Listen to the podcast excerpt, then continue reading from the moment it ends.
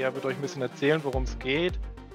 Ja, also Sascha Lobo, für die Leute, die ihn nicht kennen, ähm, ist quasi sowas wie ein Journalist-Influencer, würde ich ihn mal schon eher bezeichnen. Ähm, ist ein Mensch, der sehr gut Kolumnen schreiben kann, äh, auch schon jahrelang als freier Journalist arbeitet, hat auch selber einen Podcast zusammen mit seiner Frau, ähm, wo sie auch einfach ich weiß gar nicht mehr, in welchen, in welchen Abständen immer so gesellschaftliche Themen aufgreifen und ähm, ist auch ein sehr meinungsstarker Kolumnist, also der sehr pointierte Stücke schreiben kann, äh, wirklich auch guter, guter Autor ist.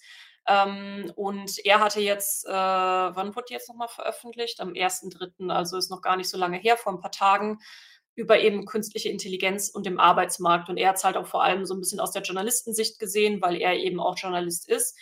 Und ähm, ich möchte hier einen Abschnitt aus dem Artikel einmal zitieren. Ähm, also das kommt von Sascha Lobo, nicht von mir. Dahinter steht meine feste Überzeugung, dass wir soeben den öffentlichen Start einer Revolution miterleben, die mindestens so groß wird wie die Industrialisierung oder die flächendeckende Einführung der Elektrizität. Mein Störgefühl speist sich daraus, dass unglaublich wenige Menschen zu, zu realisieren scheinen, wie radikal die Umwälzung durch künstliche Intelligenz sein werden, insbesondere auch solche, die es eigentlich wissen müssten. Und da geht er vor allem eben auch ein auf äh, Journalistenkollegen. Also die Kolumne, muss man sagen, die ist sehr zynisch geschrieben. Äh, sehr, sehr, sehr zynisch. Also zynisch hatte ich sie gar nicht in Erinnerung. Ich habe sie mir vor dem Stream nochmal durchgelesen. Ähm, und da muss ich ihm an der Stelle recht geben. Das ist etwas, was mich teilweise selbst auch erschreckt. Ähm, wenn ich auch in meinem Umfeld mit Leuten rede, die gerade eben auch irgendwo in der in dem im journalistischen Umfeld sind. Also, ähm, ich ich arbeite in im Produktjournalismus und habe auch Kontakte zu anderen Leuten, sagen wir auch PR zum Beispiel, genauso Public Relations habe ich auch ein paar Kontakte hin. Ähm, und ich bin selber immer wieder auch irgendwo erschrocken, wie wenig Leute das eigentlich gerade auf dem Schirm haben, weil ich denke auch so: „Mein Gott, wir haben hier“ ich bin täglich quasi mindblown was alles passiert und wie viel Einfluss das jetzt schon auch auf meinen Arbeitsalltag hat und wo es weiterhin geht. Und diese ganze Kolumne ist im Prinzip auch so aufgebaut mit Wo bleibt ihr Aufruhr, ist sie ja getitelt so. Er versteht halt selber auch nicht, warum es nicht ein viel größeres Thema ist. Er spricht zum Beispiel darüber, damals in Deutschland war sowas wie Google Street View. Riesiger Aufschrei damals mit, oh mein Gott, wir werden jetzt von Google ausspioniert und äh, die sind jetzt quasi, äh, können uns jetzt auf der Toilette zugucken, wenn sie da mit ihren Google-Autos äh, rumfahren und Datenschutz und hast du nicht gesehen. Ähm, Pokémon Go damals auch riesiger Aufruhr mit, oh mein Gott, die Leute verdummen jetzt vor ihren Handys und laufen dumm über die Straße und werden noch überfahren und es passieren hier Probleme. Und er versteht halt, er, er gibt dem Ausdruck in der Kolumne, warum es aktuell zu diesen ganzen Themen, wie eben vor allem auch seit ChatGTP, diese Aufruhr nicht da ist. Und dass diese, diese Verwunderung kann ich halt zum Teil auch nachvollziehen. Ähm, weil ich es gibt halt einige Leute, ich möchte sie nicht beim Namen nennen, die möchte ich halt manchmal auch schütteln, einfach schütteln und sagen: „Verstehe doch, was hier gerade passiert.“ Und das meine ich jetzt also, es kommt das kommt jetzt gerade ein bisschen arrogant rüber. Das so meine ich das jetzt nicht mal. Ähm, das sind nicht Leute, die irgendwie nicht nicht in der Lage wären zu verstehen, was es ist, aber ich glaube, es beschäftigen sich einfach noch zu wenig Leute damit, weil für, alleine von den Demonstrationen, die wir heute gezeigt haben, also ich habe es ja auch im Chat gesehen, äh, wo René von Bing erzählt hatte, mit was da halt passiert ist, wo dann auch Leute war, wo ja auch ihr im Chat gesagt habt, uh, ist irgendwie schon ein bisschen gruselig oder krass, das ist wirklich schon passiert. Und ich glaube, das wissen einfach viele gerade immer noch nicht. Und deswegen gibt es aktuell diesen Aufruhr noch nicht. Aber ich weiß es nicht. Was ist deine These, René? Warum, warum gibt es keinen Aufruhr? Ähm, das weiß ich also weil es gibt in anderen Ländern viel mehr Diskussion darüber. Natürlich, klar, in den Ländern, wo es auch ein bisschen wo die Firmen gerade auch eher, ähm, beheimatet sind, also in den USA oder allgemein im englischsprachigen Raum, aber auch in Indien, in Israel, ähm, auch in China. Also China ist ja einer der großen führenden Nationen im AI-Bereich. Äh, sieht man ja hier auch. Ich habe gerade den Titel äh, also jetzt einen anderen Artikel, weil das spiegelt so ein bisschen die Welt wider. Es gibt die einen, die sagen, diese Systeme sind überhaupt nicht gut. Die würden ja nur Falschmeldungen produzieren und die werden ja eh nur, wie ich schon sagte, das ist ja nur Autocompletion, da steckt gar nichts Besonderes dahinter.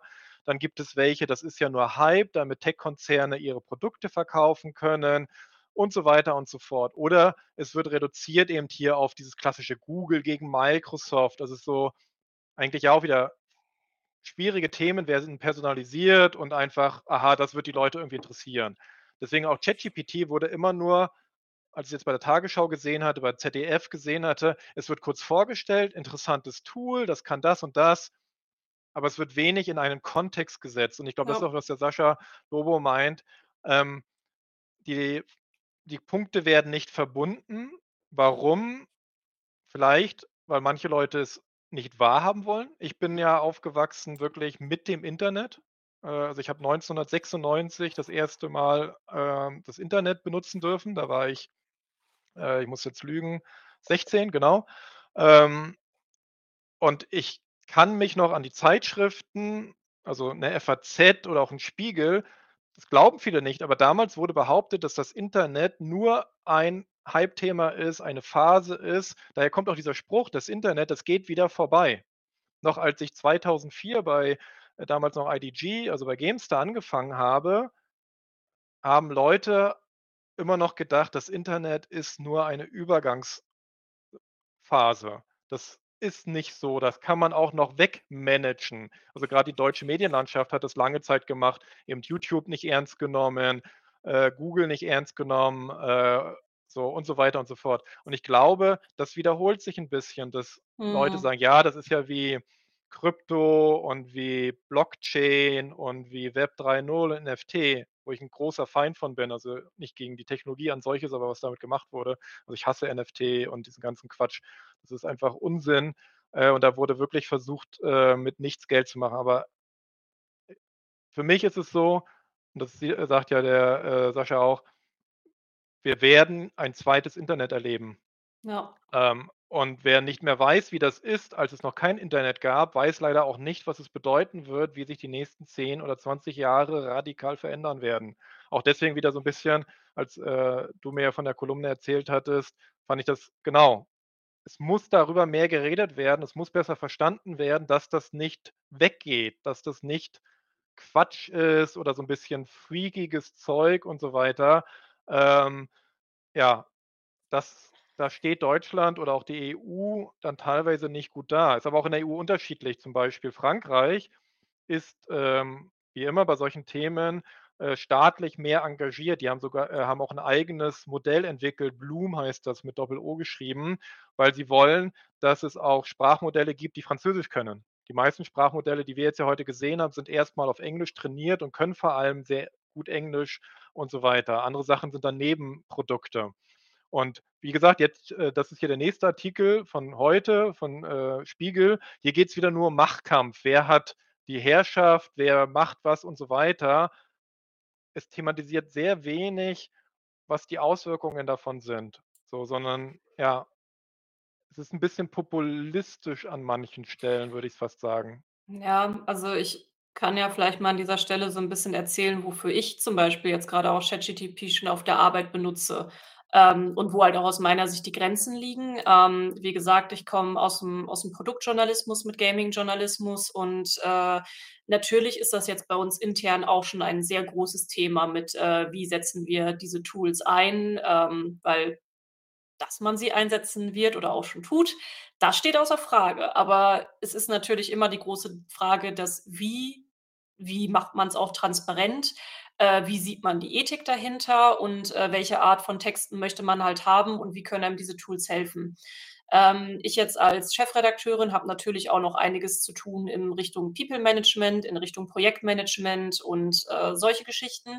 Das heißt, ich benutze zum Beispiel, äh, ChatGTP aktuell sehr viel für so 'n bisschen, ähm, ja, zum Teil administrativen Kram, sage ich mal, ähm, im Sinne von Projektpläne mir nicht zwar komplett schreiben lassen, aber mir Strukturen dafür vorgeben lassen, Präsentationen erstellen lassen.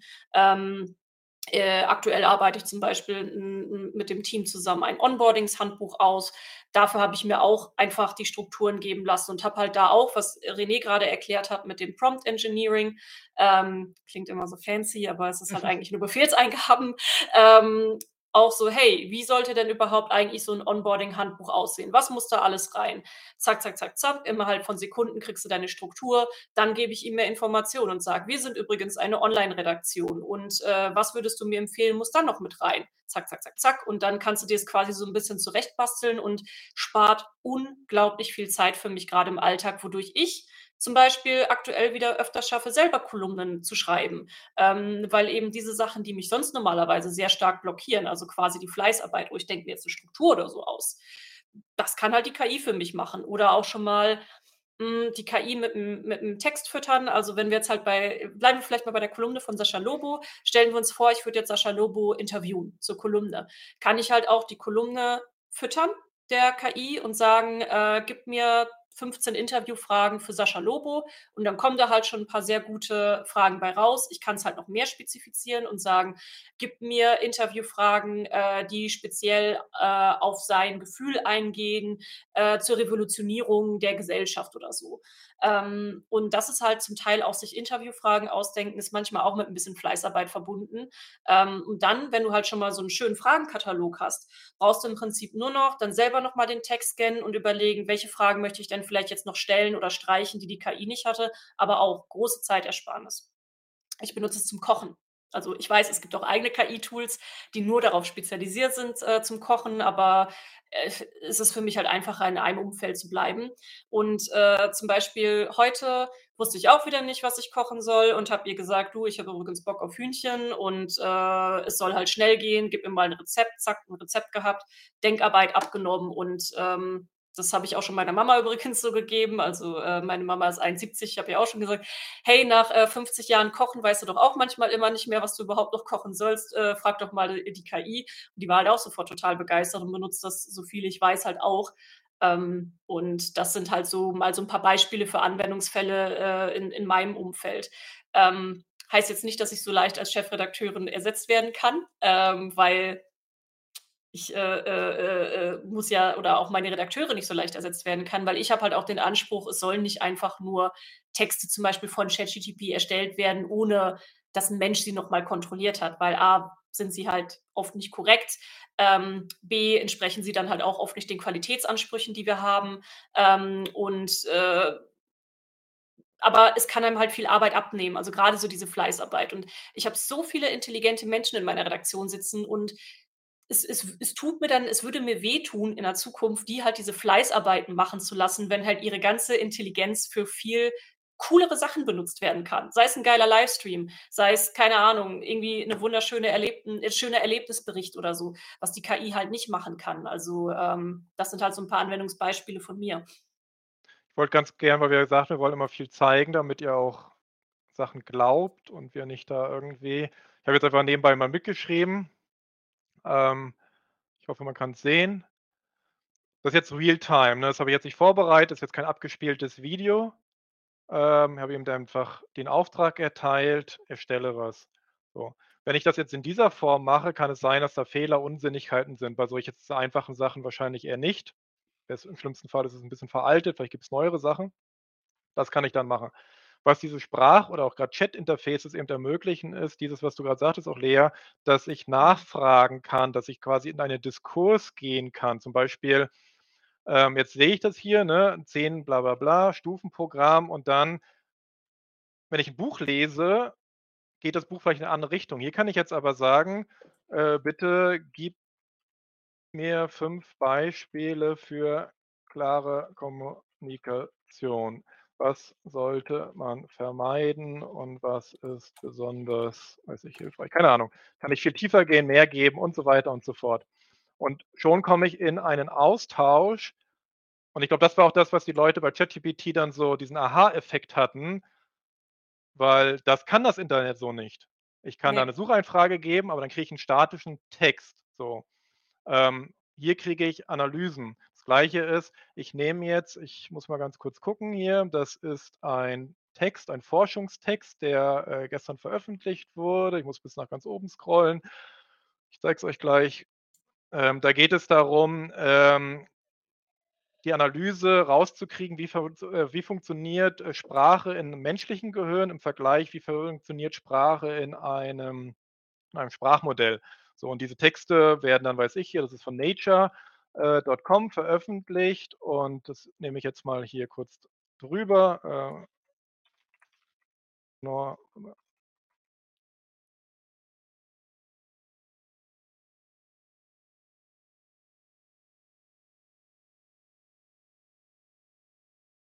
so. Ähm, also gerade Fachtexte werden durch diese KIs auf einmal viel zugänglicher. Also geht mir so, weil ich lese jeden Tag so fünf, denke ich mal, so äh, äh, Papers, also eben solche Veröffentlichungen. Und natürlich bin ich in vielen Dingen erstmal der totale Laie, weil mich interessiert das einfach nur. Ähm, ah ja, danke für die, äh, genau, das ist ChatGPT gerade, was ich gerade zeige, geht aber mit Bing genau das Gleiche. Und dann kann ich einsteigen, weiß ich, es gab jetzt diese Berichte über neue Erkenntnisse über schwarze Löcher und ähm, dunkle Materie. So, bin ich interessiert, bin ich ein bisschen informiert, sofort kann ich da reingehen ähm, und kann mit einem äh, Programm interagieren. Und das kommt jetzt in der Firmenwelt an. Also, weil viele sagen ja, es gibt ganz viele Jobs, die nicht durch ChatGPT oder überhaupt eben durch eine KI ersetzt werden. Völlig korrekt. Kommen wir auch gleich noch dazu, welche eher sind und welche nicht. Was aber zum Beispiel der Sascha Lobo eben darauf hinweist, ist, bisher war es immer so, dass viele Leute dachten, Automatisierung, also Roboter, äh, Automat Automatisierungssachen durch Software auch, werden erstmal äh, Arbeiten äh, oder ja, ähm, also Jobs vernichten in den Bereichen, wo sehr einfache Tätigkeiten ist. Was jetzt diese AI-Tools zeigen, ist, das mag gar nicht stimmen. Es, äh, aktuell ist die Prognose ja genau andersrum, dass viele sagen, wahrscheinlich wird es weniger Anwälte brauchen, es wird weniger Unternehmensberater brauchen, es wird weniger, ja, auch Marketingleute, vielleicht sogar auch Journalisten, also nicht Journalisten, die wirklich draußen sind und Sachen berichten, aber Leute, die einfach ja, nur Texte übersetzen, manchmal auch sogar nur einfach abschreiben und so weiter und so fort. Ähm, das wird es weniger brauchen und so weiter. Also den ganzen Digitalbereich äh, sehr stark schon umkrempeln. Aber je besser diese Programme werden, wird es auch die Robotik noch vorantreiben. Deswegen steigt ja Tesla, die ja auch eine eigene Roboterlinie haben, wieder jetzt mit AI ein. Die hatten das ein bisschen abgeschrieben. Elon Musk hatte ja auch ähm, OpenAI mitgegründet, ist dann ausgestiegen ähm, haben jetzt die Woche oder letzte Woche angekündigt, sie steigen wieder richtig ein in das äh, Thema, weil man merkt auf einmal, mh, wenn ein System Dinge anfängt zu verstehen, zu verarbeiten, kann uns das helfen, auch in Videoanalyse, in Sprachanalyse, in solche Sachen. Und dann betrifft es schon wieder mehr Jobs, als vielleicht im ersten Moment wahrgenommen wird. Und ich will das jetzt nicht hypen oder so, dass ich das gut finde. Ich will nur erklären, in welche Richtung äh, wir da gehen. Äh, ich nehme mal ganz kurz diesen kleinen äh, Kommentar. Ich will jetzt niemanden rauspicken. Handwerker wird man nicht so leicht wegrationalisieren. Ja, aber ich hatte letztens nämlich einen Handwerker hier. Und noch vor fünf Jahren ist der Handwerker zu mir nach Hause gekommen oder Handwerkerin ähm, und hatte einfach einen Zettel. So, ne? Also musste alles noch handschriftlich. Das war das erste Mal, dass jemand kam und hatte alles auf dem Tablet. Also die ganze Antrags äh, Auftragsannahme, Abwicklung, Bezahlung war komplett digital. Sicherlich durch Corona beschleunigt worden. Das gleiche ist bei Restaurants.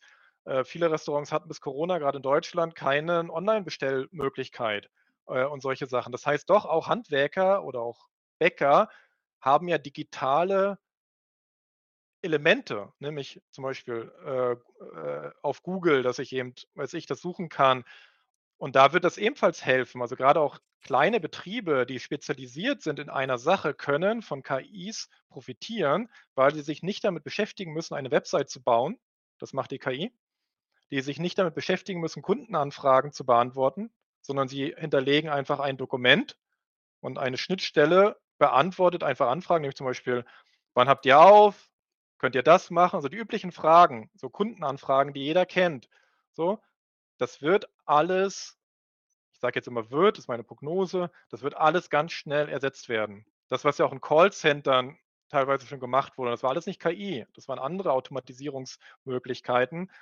Das wird für viele ein Thema werden. Und es wird eben immer die Leute, die es früher nutzen, werden im Zweifel einen Vorteil kriegen, weil sie mehr Kunden anziehen, weil sie mehr und leichter bestimmte Dinge behandeln können und sich auf ihre Kernkompetenz konzentrieren siehe wie das, was Lea was du ja vorhin sagtest, deine Kernkompetenz als Führungskraft wäre ja eigentlich Ziele setzen, Mitarbeiter motivieren, Probleme besprechen, lösen und zum Beispiel nicht stundenlang vielleicht irgendwie 'ne Präsentation vorzubereiten, die nur Infos weitergibt, also die Ja. nichts Neues erschafft oder auch vielleicht 'n Meetingprotokoll pflegen. Super Ja, nervig. wobei ich auch da halt sagen muss, auch bei diesen, äh, People und Management, äh, Tasks, also auch d mit Ziele geben und so, das sind halt auch Sachen, wo mir die KI auch schon geholfen hat, also ChatGTP. Ähm, weil ich zum Beispiel vielleicht auch okay, ich habe grade irgendwie einen irgend 'n bestimmten Konflikt im Team oder es gibt, äh ja, bleiben wir mal bei dem Thema Konflikt im Team und, äh, natürlich ist es auch als Führungskraft ist das halt selber auch nicht immer ganz leicht zu überlegen, so: „Hm, wie gehe ich jetzt mit diesem Konflikt um?“ Und auch da kann man halt manchmal diese ganz gut dieses ChatGTP nutzen, um sich tatsächlich damit zu unterhalten, in Anführungsstrichen, um seine Gedanken zu sortieren. Und für mich ist da zum Beispiel auch der ganz große Vorteil bei ChatGTP, da hatten wir uns, glaube ich, vor 'n paar haben uns gestern oder auch Mittwoch noch mal drüber unterhalten, René, ähm, dass Bing zum Beispiel sehr in Anführungsstrichen emotional oder patzig reagiert und ChatGTP reagiert so unfassbar trocken. Und wenn ich solche Probleme vielleicht auch mal mit 'm mit 'm engen Freund oder so was durchkaue, so: „Oh, ich habe grad auf der Arbeit dies und das und, ha, ich ich weiß grad nicht so richtig, wie ich dam äh, äh, wie ich damit jetzt umgehen soll oder so mit diesem mit diesem Konflikt“, ähm, dann neigt man als Mensch halt auch dazu, selber vielleicht auch mal emotional oder vielleicht auch zickig oder so zu werden. Also, man möchte sich ja selber immer sehr gut darstellen gegenüber eines anderen Menschen und ich glaube, das hat jeder unterbewusst in sich. Und wenn dann vielleicht 'n anderer Mensch zu dir sagt, so nach dem Motto: „Oh, vielleicht solltest du das mal ausprobieren“ oder so, dann neigt zumindest ich dazu, so ehrlich bin ich, auch schon mal die Stacheln auszufahren und zu sagen: „Ja, habe ich schon alles probiert.“ Ah, und werde eigentlich schon sofort 'n bisschen gebe der anderen Person eigentlich auch nicht wirklich die Chance, mir zu helfen. Ähm, und dies mit ChatGTP ist es halt alles sachlich, logisch, nicht emotional und dann kann ich halt auch sehr wenig emotional an so was rangehen, ähm, und, äh, tatsächlich auf ganz neue Lösungswege und so was kommen. Also, auch in dem Bereich kann es auch helfen tatsächlich. Schreibe einfach mal so nebenbei hier, äh, Beispiele rein, damit man das immer so 'n bisschen live, ähm, mitmachen kann, ähm, ne, was du grad Ja. so erzählst. Wie gesagt, das ist jetzt wirklich unvorbereitet und prompt und so weiter und so fort. Ähm, genau, das eben vorhin kam Mental Health, also alles in dem Bereich. Da wäre ich immer 'n bisschen vorsichtig, weil Datenschutz ist noch 'n Problem von AIs, äh, und so weiter und so fort. Werden wir mal in 'ner anderen Folge behandeln, weil's 'n ganz eigener Bereich ist. Aber ja, es stimmt, äh, ChatGPT oder überhaupt Sprach äh, sind erst mal 'nen neutraler und auch 'n gewisser ruhiger Zuhörer oder Zuhörerin. Also, wir haben ja kein Geschlecht für die KI. Ähm, das heißt, es ist manchmal auch leichter, sich mitzuteilen. Es wird auch nicht lange dauern, dass man jetzt auch sprechen kann damit, dass man auch Sprache zurückkriegt und so weiter. Ähm, aber wie gesagt, man sollte eben aufpassen, was für persönliche Sachen man vielleicht da irgendwie dann teilt, weil am Ende ist es immer noch das Internet. Ähm, Mhm. aber genau diese Beratungsfunktion und ja, die Tätigkeit eines Handwerkers oder einer Handwerkerin, ähm, das wird nicht erst mal nicht weggehen. Wie gesagt, wenn Roboter irgendwann mal in 20 Jahren kommen, ist noch mal was anderes, aber genau. Was sich eben eher verlagern wird, ist das, was mit dem Internet begonnen hat, Ende der 90er, Anfang der Nuller und eben noch mal beschleunigt in den letzten 15 Jahren, ist eben alles dazwischen. Eben genau, Buchhaltung ist so 'n Riesenthema, super lästig für viele Firmen, auch sehr teuer teilweise, äh, die richtige Software finden, alle Gesetze immer einzuhalten, Lohnabrechnung. Auch da wieder, es hilft aber trotzdem einem Handwerker Handwerksbetrieb oder eben, äh, anderen verarbeitenden Gewerben, ähm, okay, ich kann mich auf was konzentrieren. Oder im Marketing, dass ich meine Produkte bewerben möchte, aber ich kann mir keine, äh, 50.000, 500.000 € teure Werbekampagne oder Werbeagentur leisten, ähm, und so weiter und so fort. Äh, kann man damit Sprachen lernen? Ja, kann man, ähm, sehr gut sogar, weil es eben multilingual ist und also, auch da wieder live einfach kann man's mal machen. Hatten wir schon mal ausprobiert. Ähm „Ich möchte gerne Spanisch lernen. Gib mir bitte eine 1. Lektion, damit ich“ also, jetzt wie gesagt, ich denke mir das ko komplett aus. Ist ich bin kein Sprachlehrer und so. „Ich die Grundlagen verstehen kann.“ Keine Ahnung, was es darauf antwortet. Ähm Macht erst mal was ganz einfach, aber man kann sich das war ja vorhin auch schon man kann sich auch Unterrichtsmaterialien entweder aufbereiten lassen oder eben bestimmte Lektionen erstellen lassen und so weiter und so fort. Ähm, Bing zum Beispiel reagiert hier anders. Wenn ich Bing fragen würde oder das Bing schlägt immer vor: „Lern doch mal was Neues.“ Das versucht eher dann Beispiel aus dem Internet einem zu geben. Also, zum Beispiel: „Hier könntest du bei dem Kurs mitmachen, um eine Programmiersprache zu lernen. Hier gibt es etwas, was du vielleicht, äh, für Sprachenlernen benutzen kannst“ und so weiter. Ähm, solche Sachen. Vielleicht noch mit dem Handwerkerbeispiel zu bleiben. Ähm, es gibt ja, ähm, in jeder Unternehmung die Sache des der Ausbildung, also Informationen an eine neue Generation weitergeben. Das, glaube ich, gibt's in jedem Betrieb, jedenfalls wenn dieser Betrieb erfolgreich ist und über vielleicht auch, äh, 10 Jahre, 20 Jahre, 30 Jahre existiert, muss man irgendwie Informationen weitergeben. Ähm, und, äh, man möchte halt, dass auch alles irgendwie erfasst wird. Ich denke, dass diese Systeme helfen werden, vielen Firmen diese Dokumentation zu erleichtern, dass man Sachen so funktionieren Dinge besser ablegt. Jetzt ist das aufwendig, weil man müsste sich hinsetzen, aufwendige Word-Dokumente füllen und so weiter und so fort. Wenn diese Systeme aber vielleicht an eine Kamera angeschlossen sind, so, und das ist nicht Zukunft, das geht schon. Die Kamera guckt dir beim Arbeiten zu und analysiert, was du tust. Oder wenn ich im Web bin, es gibt ein, äh, AI-Tool, das nimmt alles auf, was auf meinem Dis äh, Desktop ist. Das heißt Rewind, ich glaube Rewind AI oder irgendwie so. Und ich kann das dann befragen.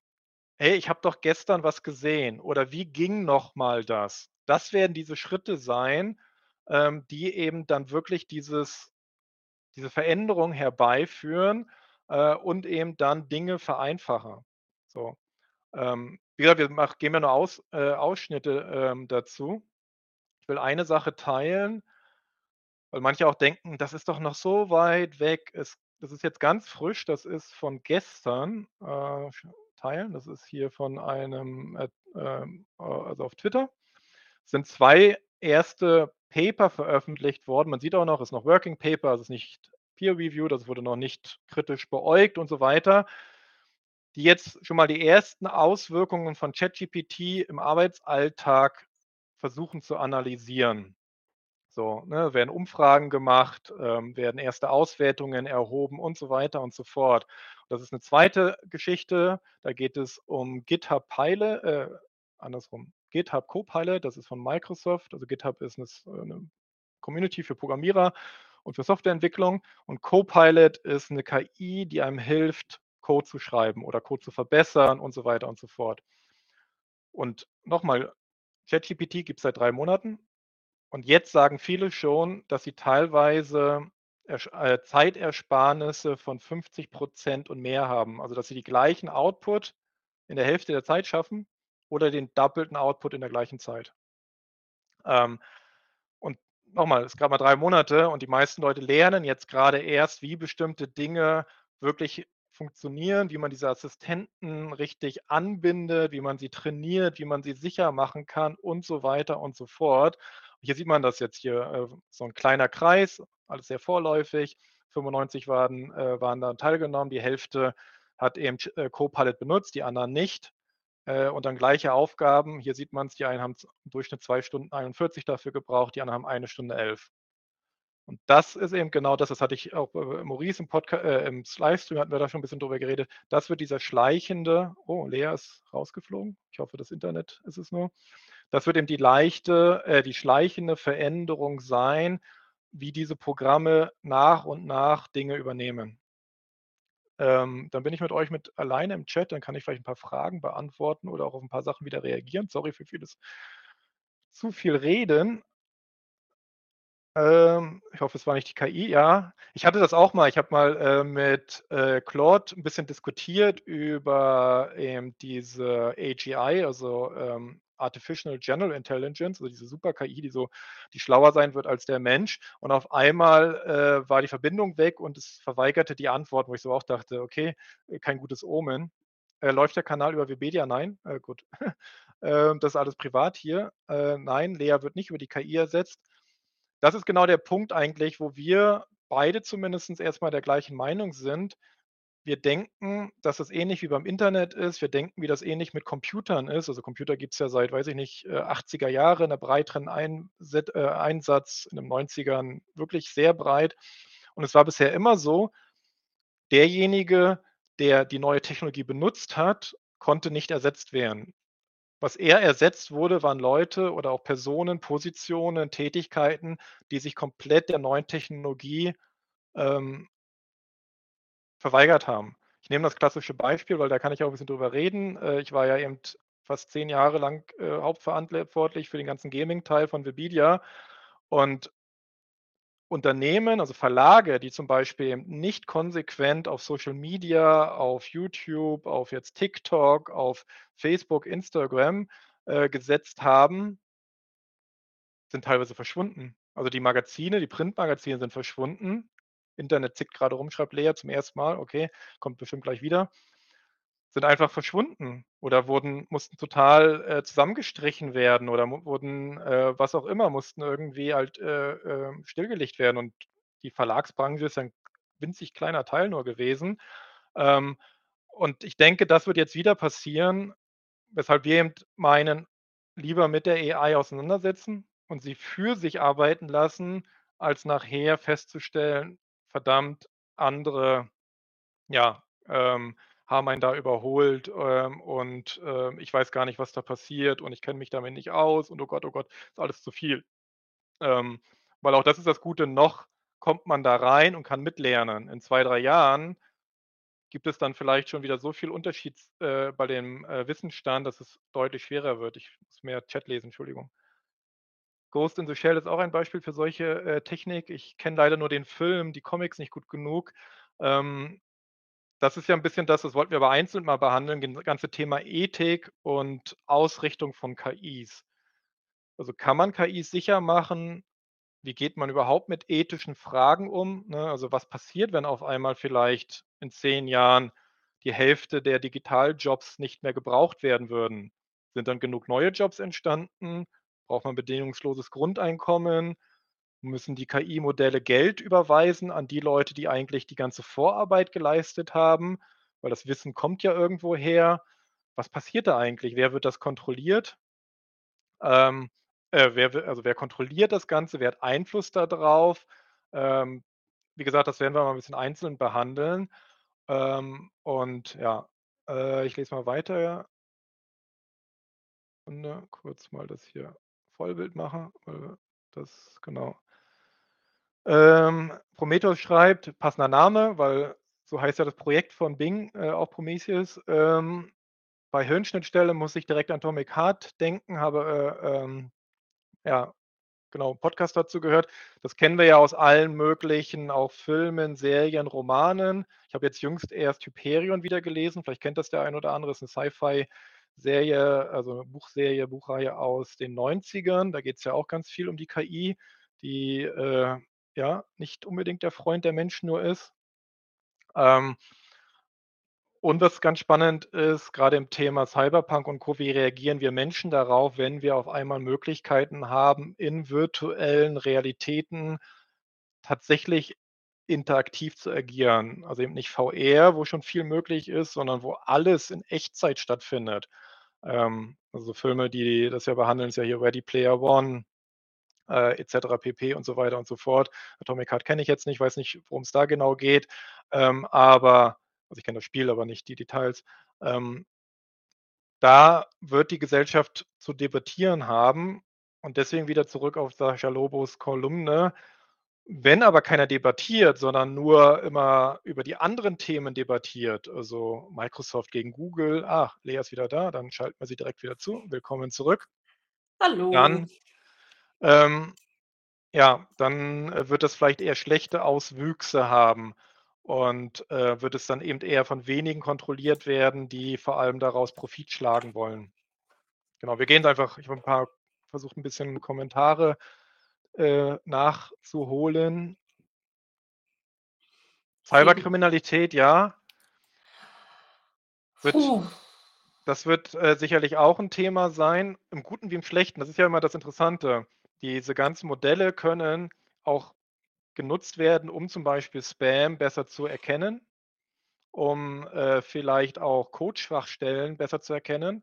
Also, gab's das Beispiel, weiß nicht, ob meine Uhr das hatte, ich weiß, ich habe es auf der GameStar gelesen gehabt, dass es einen Programmierer gab, der hatte eben den Code von einer Institution, glaube ich, einfach in ChatGPT gegeben und auf Ja. Schwachstellen geprüft. Und der hat damit, Ja. glaube ich, so 'n Bounty von 80.000 gewonnen, weil Fir manche Firmen geben das raus an sogenannte White Hacker, also die einfach, äh, positiv Schwachstellen finden sollen, damit sie schnell gefixt werden sollen. Das kann man damit auch machen. Ich hatte ja vorhin kurz gezeigt, grade alles von OpenAI kann sehr gut Code schreiben, Code analysieren, Code interpretieren, äh, übersetzen und so weiter und so fort. Ja, Fake News, Riesenproblem. Also, nicht erst, ehrlich gesagt, seit da brauchen wir keine AIs für, aber das kann noch mal zunehmen. Da muss es auch Reaktionen geben. Also, ich bin großer Freund von dieser, ähm ich weiß nicht genau, wie der Begriff ist, ich nenne es jetzt mal Content-ID-Initiative. Also, da ist zum Beispiel die New York Times dabei, da ist, äh, Presseagenturen dabei, die eigentlich fordern, dass wir dringend alle Videomaterialien, alle Bildmaterialien mit einer einem Regis Register versehen, sodass man rauskriegen kann: „Ah, ist dieses Material echt? Wo wo kommt das her?“ Wurde das verfälscht? Also, wurde das umgebaut? Ähm, und so weiter und so fort. Ich glaube, das brauchen wir sehr, sehr dringend, das zeigen wir heute nicht, zeigen wir beim nächsten Mal. Mhm. Man kann's vielleicht, wenn wir grade thematisch Ja. da sind kann man vielleicht einmal noch mal auf das Thema Deepfake in dem Zusammenhang eingehen. Also, äh, Deepfake, das ist jetzt was, was das wäre noch mal wirklich tatsächlich was für 'n was man alleine noch mal besprechen kann. Aber ihr habt ja sicher auch schon mal diese lustigen Filter in Anführungsstrichen gesehen, ähm, wo, äh, ihr entweder auch euer eigenes Gesicht irgendwie ändern könnt, euch selber zu 'nem Mann machen könnt, jünger machen könnt, also, in meinem Fall zu 'nem Mann machen oder, äh, was weiß ich. Ähm, das das ist alles möglich, aber über Deepfake, also, ähm, die die Fähigkeit, dass eben auch das in Videobewegtbild, äh, gemacht werden kann. Jetzt aktuell ist zum Beispiel 'n ganz großer Trend auf TikTok, äh, Politiker in Videogames zu schmeißen und, äh, über Sprach-KI und Video-KI, ähm, die Gesichter zu nehmen, die sich dann halt auch bewegen und die flamen sich dann gegenseitig, die Politiker. Also, dass zum Beispiel, äh, Obama zusammen mit Trump spielt und, äh, in einem Valorant-Match oder so sind, also 'n Shooter. Und das sieht halt also, man sieht jetzt grade noch, dass es eben nicht echt ist, ähm, aber es ist halt trotzdem schon dafür, dass es von Amateuren gemacht werden kann, sehr nah dran. Und, äh, ein großes Thema, was wir zum Beispiel also, das hatten wir auf meinem MMO, 'n anderes großes Thema, was wir hatten, ähm, da gibt's auch 'n sehr schönes Video zu von, äh von Gnu, äh, von Jasmin. Äh, kann ich mal gucken, ob ich das gleich finde und euch verlinken, äh, wo es eben auch darum geht, dass von verschiedenen Influencerinnen zum Beispiel pornografisches Material erstellt wird über Deepfake und auf Reddit geteilt wird und was weiß ich was, ähm, wo du auch wo du's wo's quasi auch wie 'ne Hydra ist, ähm, dass das dann, ja, wenn du einen Kopf irgendwo abschlägst und ein Video runternimmst, dann ist es halt schon irgendwo anders wieder. Und das sind natürlich super, super, super schwierige Themen, äh, wo wir auch definitiv Antworten für brauchen, äh, wenn wir im im beim Thema Cybersecurity und, äh, so sind. Was ich da auch sehr erschreckend fand, also, weil wir auch das Thema vorhin hatten mit viele verstehen noch gar nicht, was da eigentlich wirklich passiert ist. Als wir den Artikel veröffentlicht hatten, auch um, äh, dieses Thema von von Gnus Video, ähm, da gab's so viele Kommentare, was ich persönlich auch echt eklig fand im Sinne von, ähm, ja, muss man halt mit leben, wenn man dann in die Öffentlichkeit geht, muss man ja mit rechnen, ne? Also, äh aber das ist halt das eine, das finde ich schon eklig genug. Ähm, das andere ist aber dass diese Leute anscheinend auch nicht geschaltet haben: „Hey, das kann ja auch jemand mit mir machen oder vielleicht mit meinem mit meiner vierzehnjährigen Tochter auf der Schule, die gemobbt wird und, äh, dann denkt sich einer von ihren Mitschülern: ‚Ist doch lustig, vielleicht über Deepfake 'n pornografisches Video von 'nem vierzehnjährigen Mädchen zu machen.'“ Also, ja, mit solchen Themen müssen wir uns halt auch beschäftigen, ist aber noch mal ganz groß und 'n ganz anderes Thema, ähm, wo wir dann vielleicht, äh, bestimmt noch mal 'ne eigene Sendung zu machen, aber es passt halt grade gut rein. Ja. Ich Ähm, schon das angekündigt, dass genau Ethik und, äh, der Modelle und Copyright, Datenschutz, das, äh, sicherlich genau wie du sagst, noch mal 'n eigenes Ding reinpasst. Ähm, ganz kurz nur wegen weil jetzt immer wieder kam, auch Deepfake, genau, äh, wegen Sprachen und so weiter und so fort. Ähm was womit worauf wir uns einstellen müssen, ist einfach, dass alles, was digital ist in den nächsten Monaten, nicht Jahren, sondern wirklich in den nächsten Monaten sehr genau repro reproduziert oder manipuliert werden kann. Ähm, ich hatte jetzt jüngstens, äh, 'nen Video gesehen schon auf Twitter, wo irgendwie eben, äh, 'ne Politikerin halt, äh das Bildmaterial war halt echt, aber es wurde mit einem Open Source Tool, das kenne ich selbst, das heißt Wave to Lip, äh, wurde einfach die Stimme da drüber gelegt. Und durch das Voice Cloning, wie das heißt also, man kann mit 10 Sekunden einem eine Stimme von einer Person das, äh, nachklonen, nicht mehr wie eben bei Deepfake, wo man sehr aufwandige, äh, Sachen machen muss, sondern es ist alles in Minutenschnelle zu produzieren. Und das wird eben genau dieses ja, die Beschleunigung verursachen, weshalb ich auch grad meinte, irgendwie, es muss eine Möglichkeit geben, Video, Bilder bis hin zu Texten oder so also, bei Texten gibt es schon Möglichkeiten, das, äh, rauszukriegen, ob das manipuliert wurde, ähm, aber das muss da muss es was geben, sonst wird die Welt wahnsinnig werden. Auf TikTok gibt's ja grad diese Filter auch, die alle zum Durchdrehen bringen. Äh, also, entweder den Filter, der einen, äh, als Jugendlicher zeigt oder 'n Filter, der einen sehr krass auf einmal schön macht, ohne dass das noch als Filter zu erkennen ist. Ähm da ja, das ist alles genau dieser Bereich, der diskutiert werden muss und, ähm der meiner Ansicht nach noch gar nicht ausreichend so richtig bei den meisten Leuten angekommen ist, äh, und deswegen auch noch, ja, nicht gibt noch nicht gute Antworten da drauf, wie wir damit eigentlich umgehen. Ja, ich glaube, es liegt aber auch einfach daran, dass die Entwicklung so rasant schnell geht und einfach je schneller die Entwicklung geht, desto Ja. schneller geht die Entwicklung. Also, dieser Schneeballeffekt und wir kommen wir kommen gar nicht hinterher. Also, wir kommen gar nicht hinterher, uns genau mit diesen Themen wirklich gedanklich auseinanderzusetzen. Und, äh, das ist es, was es zum einen grade sehr spannend macht, teilweise natürlich auch gruselig macht, aber, ähm, ja, wie gesagt, innerhalb der letzten 3 Tage haben wir uns, glaube ich, dann irgendwie 4 wieder 4 oder 5 große News hin und her geschickt im im Sinne von: „Guck mal, was jetzt schon wieder passiert ist.“ Und ich habe auch noch nicht geschafft, alles zu lesen bis jetzt. Das ist äh, ich habe grad das, äh, hier, äh, Kommentar von, äh, 91 Legend reingepostet. Das ist tatsächlich das ist halt genau diese fundamentalen Fragen, die sich mit jedem Entwicklungsschritt auch so 'n bisschen immer wieder stellen. Was machen wir, wenn wir eine technologische Entwicklung haben, die nicht wirklich aufzuhalten ist? Wir könnten sie blockieren, aber weder die USA noch China werden sich da irgendwie aufhalten lassen oder verlangsamen. Äh, im Zweifel auch genau aus der Angst, weil wenn ich selbst langsamer mache, könnte mein Konkurrent irgendwie schneller werden. Im Unternehmensbereich genau das Gleiche. Dadurch geht aber Sicherheit verloren, weil Sachen nicht getestet werden. Viele sagen auch zu Recht meiner Meinung nach, dass Bing überstürzt gestartet ist, das neue Bing. Also, diese Auswüchse am Anfang haben nicht geholfen, für Vertrauen in die Technologie zu, äh, sorgen.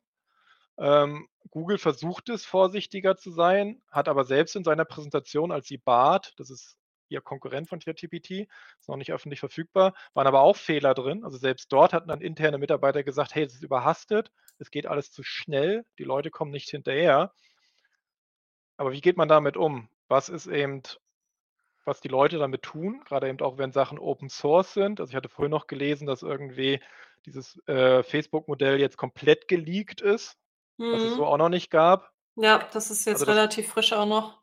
Also, dass der gesamte alles, was dazugehört, die Gewichte, das äh, der Code, die Daten äh, Sätze und so weiter, alles geleakt sei.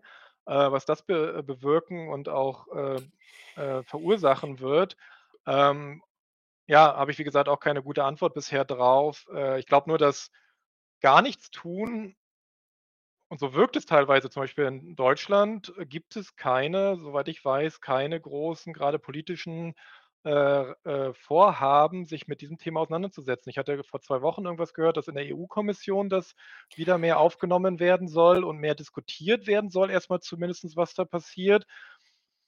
Aber ja, bis das dann irgendwann mal vielleicht in Gesetze oder auch in Regeln gegossen wird, vergehen 3 Jahre und bei der Geschwindigkeit, die wir haben, ist das völlig veraltet, ja. Aber das Internet ist ja auch noch Neuland in Deutschland. Ja. Muss man muss man ja auch erst mal noch lernen. Wobei ich jetzt gelernt habe, dieser Satz ist wohl jetzt schon 10 Jahre alt, auch wenn er sich teilweise gar nicht so alt anfühlt. Das war so 2, Es 3 kann ja. ja, aber er wird ja auch immer wieder neu zitiert. Das ist, äh ist ja quasi auch schon so was wie 'n eigenes Meme aus Deutschland geworden. Ähm, in dem Zusammenhang ich weiß leider gar nicht mehr, wo ich's gelesen hatte. Ich wollte mir den Artikel eigentlich auch abspeichern, ähm, habe es aber ihn nicht mehr wiedergefunden. Äh, ich habe aber jetzt auch von ersten Unternehmen gelesen, die ihren Mitarbeitern und Mitarbeiterinnen verbieten wollen, ChatGTP zu benutzen, weil sie halt auch Schiss haben, äh, wenn wir halt bei so was sind wie, äh, Administration, also Buchhaltung, ähm, oder was auch immer, sensible Daten aus der Firma in diese Tools reinzufüttern. Dann gibst du natürlich auch betriebsinterner ans Internet, an OpenAI und das ist auch noch mal so 'n Thema aus aus Betriebssicht, wo ich natürlich verstehen kann, warum jetzt die Ersten so denken: „Moment, vielleicht sollten wir diese Tools auch gar nicht mit all unseren Betriebsinternen füttern“, aber natürlich werden's die Leute so oder so trotzdem machen. Also, du kannst solche Verbote schlecht schlecht irgendwie aussprechen. Ähm Wobei das hat sich jetzt, äh, tatsächlich geändert. Genau, es gibt 3 große Hindernisse für die Einführung von KIs. Das eine sind die Kosten. Ähm weil zum Beispiel jetzt das normale äh, GPT-3 war relativ teuer. Wenn ich das für, weiß ich, Callcenter oder große Dokumente benutzen würde, das wäre für die meisten Unternehmen viel zu teuer. Ähm, auch Bing ist eigentlich noch zu teuer. Also, Google ist, sagt man so, ist zehnmal günstiger mit seiner Suche als jetzt das neue Bing. Das wird nicht gut funktionieren. Also, der Preis war ein Problem. Genau, das 2. war Datenschutz. Also, was passiert mit meinen Daten? Wo gehen die hin und so weiter? Was äh, was steckt dahinter? Und das 3., was vorhin schon mal angesprochen ist, einfach die, äh, Rechenleistung. Also, wie wird sich die Rechenleistung weiterentwickeln, ähm, damit eben stärkere Modelle entwickelt werden können oder auch betrieben werden können, so. Und was sich jetzt aber geändert hat, grade jetzt aktuell, ist A, dass jetzt die ersten Modelle veröffentlicht werden, die ich auf meiner eigenen Cloud hosten kann, also, die nichts mehr an jemand anderen senden. Ähm OpenAI hat mit Microsoft ja diese strategische Allianz geschlossen. Das heißt, ich kann jetzt auch, ähm, äh, alle OpenAI-Modelle in meiner eigenen Azure Cloud hosten. Da könnte ich immer noch sagen: „Ja, aber ist ja von Microsoft“, aber mei also, es gibt ganz viele Unternehmen in Deutschland, die kein Problem haben, ihre ganzen sensiblen Daten, weil's auch zertifiziert ist und so weiter und so fort, in der Cloud von Google, von Microsoft, von Amazon zu hosten. Also, sprich, diese Hürde ist jetzt seit knapp 4 Wochen gefallen. Ähm, es ist noch technisch aufwendig und teuer. Ähm, aber ja, das ist eben genau dieses ich muss gucken, wie setze ich es ein, was gebe ich raus und wann muss ich es für mich internalisieren? Aber das wird jetzt möglich. Äh, und auch es gibt ein Modell, auf das die Welt noch keinen Zugriff hat, wo die meisten davon ausgehen, das ist eben GPT-4, der vermeintliche revolutionäre Nachfolger der jetzigen Systeme. Und das bietet OpenAI jetzt in, äh, einem Programm schon an. Kostet nur Hm. schlappe 1,2.000.000 im Jahr, wenn man das, äh, für sich selbst in der größten Version hosten will. Ähm, aber es wird langsam verfügbar. Und deswegen ja auch von meine meine Prognose, es wird jetzt jeden Tag sieht man schon, weiß ich, von 100 Tools, die am Tag rauskommen, geht das auf 1.000 und so Ja. weiter und so fort. Ähm, also, da geht 'ne riesen Bubble grade auf. Äh, Open-Source-Modelle, welche Modelle wären das? Genau, also ein, äh, Modell hatte ich schon ge äh, genannt, äh, das ist, äh, von Google, das ist das FLAN, also F-L-A-N-T fa äh, 5. Das findet ihr ihr findet übrigens alles, was ihr zu dem Thema suchen, äh, wollt oder auch, äh, euch interessiert, empfehle ich euch, macht euch unbedingt 'nen Hugging Face, äh, Account. Das ist so die größte Plattform, Community für alle Sachen, was Machine Learning, Deep Learning, äh, AI betrifft. Das ist 'ne Sammlung, FLAN T5. Also, T5 ist älter, FLAN ist 'ne Neuerung, das ist von Google, sehr groß, also braucht man ziemlich viel Rechenpower, kann man nicht auf 'nem lokalen Rechner gut laufen lassen, jedenfalls nicht in der größten, äh, äh, äh, Iteration. Es gibt Bloom, ähm, das ist eben, äh, mit Unterstützung französischem Staat entwickelt worden, ist Open Source. Es gibt verschiedene BERT, das sind die ersten, also B-E-R-T-Modelle, ähm, die, äh, Google veröffentlicht hat. Ähm, die können, äh, äh, benutzt werden. Eben dieses von Facebook, das neue Modell, was ich vorhin gezeigt hatte, ist halb Open Source, äh, und so weiter. Es gibt, äh, andere Anbieter, Cohere ist einer, E21, glaube ich, israelisches Unternehmen oder so, wenn ich's nicht durcheinander bringe. einfach mal suchen danach, falls euch das wirklich interessieren sollte oder vielleicht sogar ihr in 'ner Firma seid, die grade das irgendwie sich mal 'n bisschen dran schaffen soll. Und deswegen, wie gesagt, Hugging Face da sind alle, da ist OpenAI, da ist, ähm also auch die Firmen selbst, da ist Meta unterwegs. Also ganz viel wird auf dieser Plattform gehostet, damit die Leute direkt Sachen ausprobieren können. Also wenn ihr auch Sachen mal kostenlos ausprobieren wollt, hä, da ist was angekündigt, ich will aber nirgendswo mich anmelden. Sehr wahrscheinlich findet ihr auf Hugging Face 'nen Space oder 'ne direkte, äh, Interference, äh, zu einem Modell, wo ihr das probieren könnt. Genau. Ähm, also das, wie gesagt, so als Empfehlung, Hugging Face, ähm, ist aktuell Hot Shit, genau.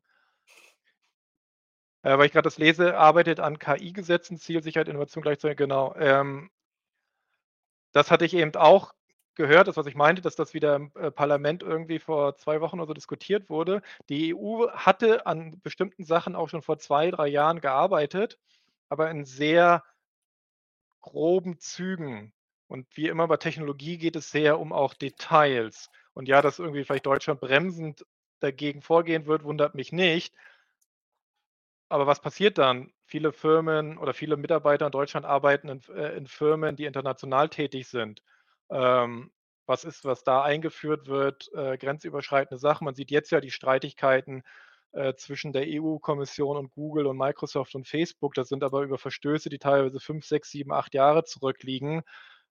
Und auch da wieder, wie kann das schneller reagieren und so weiter und so fort, ähm, dass das gelenkt wird. Weil nur bremsen hilft niemandem. Weil noch mal die Entwicklung geht woanders ungebremst weiter, äh, und dass dann Deutschland einfach sagt: „Okay, wir tun mal so, als könnten wir das.“ Ich glaube nicht, dass das funktioniert.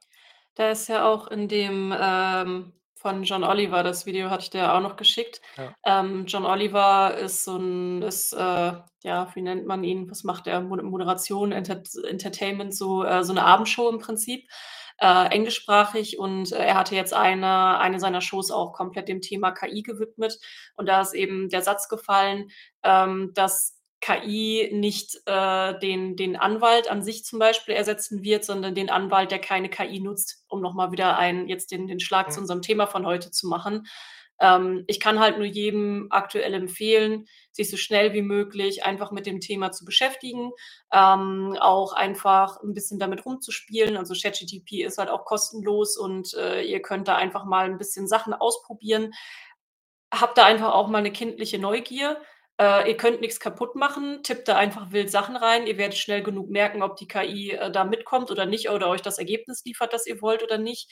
Aber ihr werdet definitiv jetzt auch im im Berufsumfeld 'n Vorteil haben, wenn ihr euch jetzt einfach schnell damit beschäftigt, egal in welchem Job ihr äh, seid. Denn so wie René gesagt hat, auch der der Handwerker, äh, oder die Handwerkerin, auch die werden mit solchen Systemen zu tun bekommen. Ähm, es kann halt wirklich nur von Vorteil sein.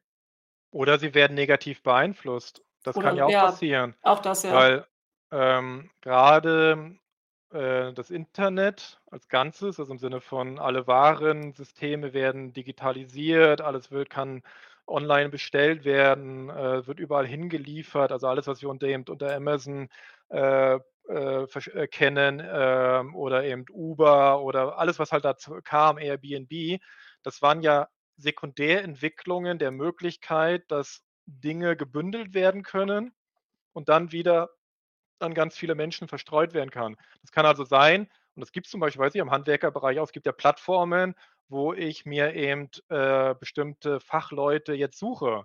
Also nicht mehr über Google Maps oder nicht mehr wie ganz früher über gelbe Seiten, sondern ich gehe auf eine auf eine Plattform und stelle da ein: „Ey, ich möchte gerne Fliesen im Bad verlegt haben.“ Und dann müssen Leute darauf pitchen sozusagen und sagen: „Ich will diesen Job.“ Ich weiß nicht, wie gut das in Deutschland verbreitet ist oder funktioniert oder solche Sachen. Auch da werden ja, wie immer, alles, was schneller, automatisierter, ähm, digitaler abläuft, das wird weiter beschleunigt werden und meistens leider auch zentralisierter werden. Also, dass wenige sehr viel kontrollieren, ähm, und so weiter und so fort. Im Kreativbereich gibt's das ja auch mit ich glaube, heißt das Fiverr oder so, wo eben, Mhm, weiß ich, ja. Synchronsprecher, Artists, äh, Designer und so weiter halt ihre Leistungen anbieten können. Und das ist auch alles erst durch Internet. So, weil viele Leute sich da zusammentun und so weiter und so fort. Ähm Und ja, deswegen bin ich tatsächlich auch, was Deutschland angeht, 'n bisschen, äh, pessimistischer, weil das hatte auch hier wo war's? Äh, d d dim, hier mache mal kurz wieder das aus. Genau, also hier John Oliver, ähm, 10 Jahre macht er das jetzt schon. Ähm, super Typ, immer Mhm. sehenswert, sehr amüsierend, aber auch sehr äh, äh, witzig. Genau. Das passiert nämlich jetzt schon. Und Deutschland hat ja super Universitäten. Es gibt auch gute Institute, Max-Planck-Institut, Fraunhofer-Institut und so weiter und so fort. Ähm, wie ja vorhin schon erwähnt, bestimmte Grundlagenforschung kommt aus kam aus Deutschland. Aber ja, was passiert jetzt? Die großen, ähm, Unternehmen in USA haben mehr Geld. Das heißt, sie sch äh, schreiben Stellen aus, die teilweise das Doppelte, Dreifache, Vierfache, äh, des Gehaltes sind, was ich hier vielleicht verdienen kann. Weil vorhin manche gelacht haben wegen oder was heißt gelacht, Entschuldigung, also das so 'n bisschen verlacht haben mit Prompt Engineer. Die Mhm. Firma, die Claude macht, sucht Prompt Engineerings, Prompt Librarians für 250.000 bis 320.000 $ Jahresgehalt. So, und wer weiß, Dollar, Euro ist fast das Gleiche. Ja, San Francisco Ge äh, Ecke ist teurer oder sehr teuer, aber das sind schon Ansagen. Und grade OpenAI zieht grad so viel Talente, weil ich ganz vielen Leuten jetzt eben auf Twitter folge, die kündigen alle jetzt selbst bei Google. Weil Google für sie zu langsam ist, weil Google nicht attraktiv für sie ist, gehen sie jetzt zu OpenAI, gehen sie zu dem nächsten Start-up, was grade a irgendwie 100.000.000, 1.000.000.000 eingesammelt hat und so weiter und so fort. Das wird in Übertreibungen enden, wo einfach zu viele zu viel probieren, so wie das immer war mit, ähm, allen möglichen, äh, Sachen in den letzten 20 Jahren oder so. Aber viele gute Leute gehen natürlich erst mal dahin, wo sie persönlich 'ne Chance sehen, wo sie vielleicht auch mit Leuten zusammenarbeiten, die aktuell so als die Koryphäen angesehen werden, also wirklich super schlaue Personen. Und wenn dann die EU oder grade auch Deutschland nicht das Umfeld bietet, grad auch wegen Förderung, ne? Wir sind kommen ja alle aus'm also Lea und ich kommen aus'm Gaming-Bereich. Wenn ich nur angucke, wie lange hat das gedauert, dass es Spieleförderung in Deutschland gab, wie schwierig der Start war, bis dann auch dass es dann auf einmal das Geld wieder alle war, bis dann wieder neues Geld herangeschafft werden musste und so weiter. Boah, da habe ich echt 'n bisschen Sorge, was da irgendwie in dieser Zukunftstechnologie passiert. Ja, also, äh, vor allem, äh, ich meine jetzt aktuell ist noch nichts irgendwie in der Form bekannt und natürlich ist auch entsprechend Regulierungen sind natürlich auch wichtig, auch wenn wir an Datenschutz, Ethik und alles und so denken. Aber so die Hauptentwicklung, die wird halt vor allem wieder in in Amerika sein. Also, das ist ist ja auch kein Zufall, dass alle Tech-Riesen in Amerika sitzen, ne? Also, es, äh Ja, so. es gibt schon einzelne Inseln, die da ne, wie gesagt, Israel ist immer sehr weit Ja. vorne, also hat sehr gute Software äh, und auch sehr, ähm, gute Universitäten und Forschungseinrichtungen, ähm, und auch, äh, Möglichkeiten, eben auch Start-ups zu fördern. China ist wirklich ja, sie werden 'n bisschen gehemmt jetzt durch die, ähm, äh, Einschränkungen, was den Import von Hochleistungstechnologie und Chips angeht. Also grade GPUs können nicht mehr also Nvidia und AMD dürfen nicht mehr, äh, nach China bestimmte, äh, Sachen liefern. Das wird sie etwas verlangsamen, aber was macht China? Wie immer, ich glaube, sie haben ein 100.000.000.000 Programm für die nächsten 10 Jahre aufgelegt, um jetzt eigene Grafikspeicher zu entwickeln.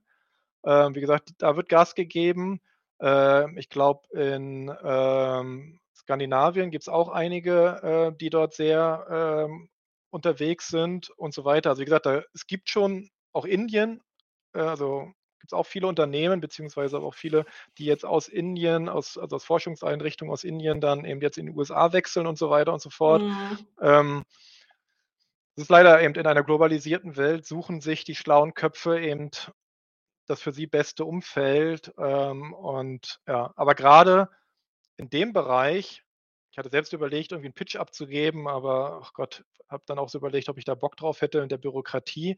Wir bräuchten zum Beispiel sehr schnell in Deutschland Leute, die anfangen, alles, was deutsche Geschichte, deutsche Gesetzgebung, deutsche ja, einfach das, was wir quasi unter in in unserer Demokratie als wichtig erachten, aufzubereiten, dass es Datensätze gibt, die korrekt sind. Ja. Weil weil OpenAI oder Microsoft oder und so weiter interessieren sich nicht dafür, ob jetzt, wenn ich in ChatGPT irgendwas zu Deutschland frage, ob das wirklich stimmt. Und bei vielen Dingen wird man schnell feststellen, das stimmt nicht ganz genau oder das ist sehr oberflächlich, da fehlen Sachen. aber was würde das bewirken, wenn ich auch weiß ich, wir haben jetzt, äh, viele Leute, die halt auch ins Land kommen, die noch nicht so gut Deutsch sprechen, die auf einmal weil sie auch 'n Interface hätten, wo ich einfach schneller finde, wo kann ich irgendwie 'nen, äh, Führerschein beantragen, wo kann ich mich online irgendwie registrieren und solche Sachen. Also, es gäbe so viel auch Verbesserungspotenzial. Aber ja, wie gesagt, das ist echt für Deutschland echt noch Zukunft irgendwie, ähm, und da müssen wir wahrscheinlich, äh, dann leider wieder 'n bisschen hinterher gucken, was andere damit machen. Oder auswandern, auch Ja. Aber dafür auch erst mal gut genug sein, Ja. auch Äh, wie das. viel Energie verbraucht eine ChatGPT-Anfrage im Vergleich zu einer Google-Suche? Das ist 'ne sehr, äh, detaillierte und auch 'ne sehr spannende Frage. Tatsächlich müssen sich alle, äh, Technologieunternehmen ja mehr damit beschäftigen, was, ähm, die ganze Nachhaltigkeit angeht. Also, sowohl was wie werden Chips weiterverwendet, äh, wie kann das vielleicht mal recycelt werden, wie hoch ist der Stromverbrauch und so weiter und so fort. Das ist 'n bisschen schwer zu beantworten, weil A, keiner lässt sich detailliert in die Karten gucken. Also, zum Beispiel niemand weiß, wie aufwendig war das Training von ChatGPT.